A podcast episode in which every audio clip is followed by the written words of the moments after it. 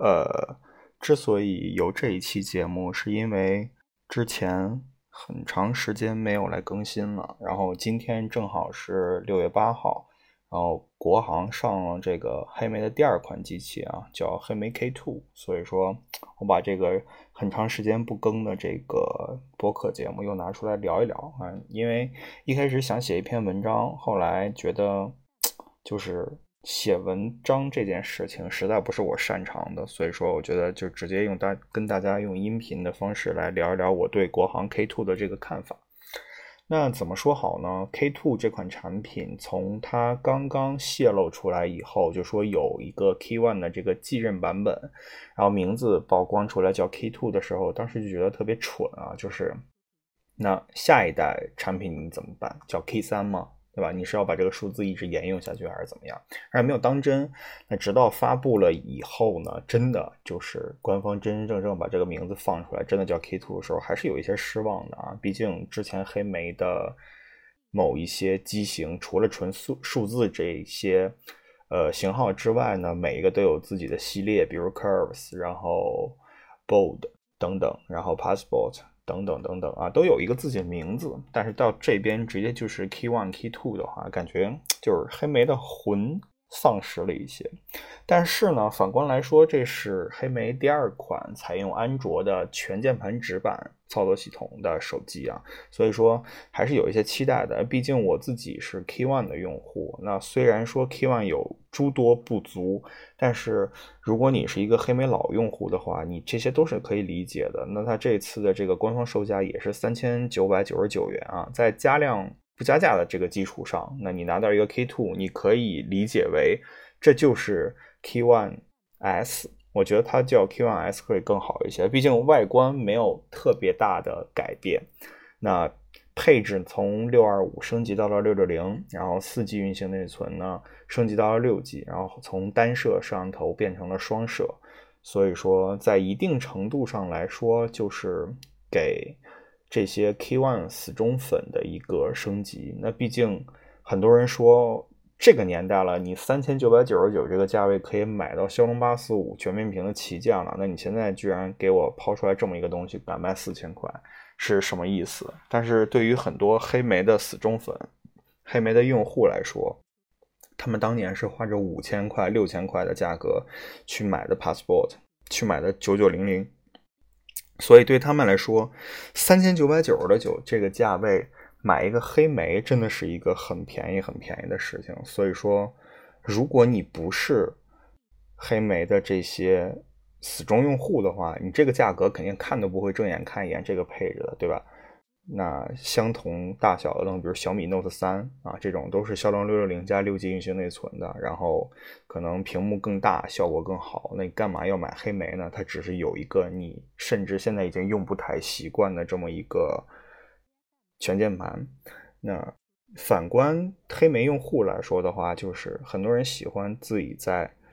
手机上面用实体键盘打字的这种感觉，那再加上这一代产品呢，首次加入了官方的这个中文飞字。以前 K One 也可以用，只不过是你要翻墙到 Google Play 上面去更新这个 BlackBerry 这键盘才可以用。但是这一次是官方的，然后把这个系统、把这个软件给你内置到了这个行货的手机里面，让你可以在中文输入环境下体验像键盘上滑就可以把字给。输入进去的这种输入快感，这个是之前国行用户一直很羡慕外国用户的这个点，因为他们的英文是直接可以在键盘上进行飞字的啊，整个操作起来非常非常方便。这可以追溯到第一代的这个 BlackBerry 十的这个版本，就是呃，比如 Z 十和这个 Z 三十这两代产品啊，全触摸的机器，然后直接输入了以后上滑就可以了。后来呢，呃，到了这个后期的这段时间，这个东西在国行用户版本的 ROM 里面就被取消掉了啊，没有办法再用了。然后直到最后最近才是真真正正的把它又给重新放出来。那之后的一段时间里面呢，国行的用户就可以体验到这个。K Two 上面的这个飞字的感觉了。如果说你想要去体验这个感觉的话，我建议你去买一台 K Two 试一试啊。三千九百九十九的这个价格，你算买情怀也好，你算交学费也好，我都觉得是一个比较值得购买的这么一款产品。那说一下其他的配置啊，骁龙六六零，然后六 G 运行内存，我就觉得是在六二五之上的一个档次，它可以保证你手机正常使用。那毕竟四点五寸的这个屏幕，它不是让你进行。玩王者荣耀啊，玩吃鸡啊，这么一个配置，旁边竖着一个实体键盘，你也很难受，是吧？横握手机的时候，所以说它就是一个让你进行社交网络的聊天、大量的文字输入、看邮件等等等等的这么一款产品啊。所以说它用这个配置的话，对我来说，我觉得完全够用了。只是很多人可能觉得四千块钱这个价格并不配得上这些配置，所以说才会有一些疑问。那如果这个价格把 Key Two 这个产品定价为两千元的价格的话，我觉得大家都会很满意。那但是黑莓自己有自己的销售策略，比如它有一些很多你看不见的东西，它自己的这个 BlackBerry Hub 以及它的保密措施，它内置的一些安全软件的授权，所以说它卖到这个价格可能也是有它自己的考量的。那如果你是